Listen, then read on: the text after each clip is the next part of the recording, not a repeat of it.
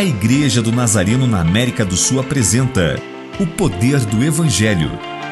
Um devocional de autoria do Reverendo Severino José que abençoará sua vida.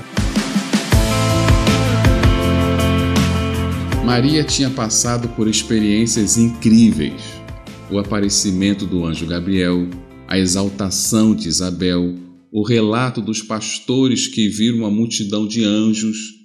Mas chegou o momento de Simeão preparar o coração de Maria para os desafios que viriam com a seguinte frase: Quanto a você, Maria, uma espada atravessará sua alma.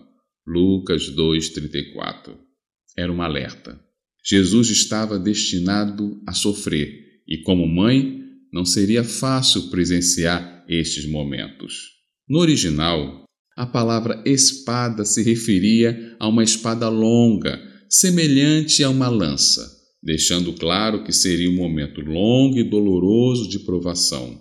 Com Maria, todos nós passamos por momentos extraordinários, mas também de dores. Precisamos ter equilíbrio para enfrentar os extremos da vida. Oremos. Senhor Jesus, Ajuda-nos a ter uma fé equilibrada, que não relaxemos nos bons momentos e nem desanimamos em dias de provação.